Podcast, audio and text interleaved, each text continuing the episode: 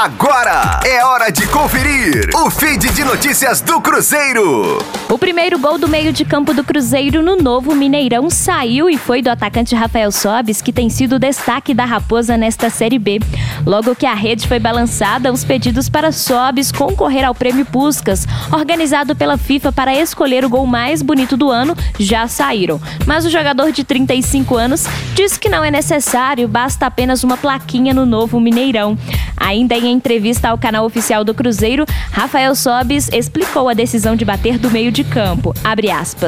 Acho que mostrou que eu estava ligado no jogo. Tinha observado o goleiro adiantado. No último jogo, o goleiro do América estava adiantado. Feliz que a minha ousadia resultou em gol. Feliz pela vitória. Fecha aspas. Com apenas cinco jogos com a camisa celeste, Rafael Sobis já tem quatro gols marcados e tem sido decisivo para a ascensão da Raposa na competição. Rosane Meirelles com as informações do Cruzeiro na Rádio 5 Estrelas. Fique aí! Daqui a pouco tem mais notícias do Cruzeiro. Aqui, Rádio 5 Estrelas.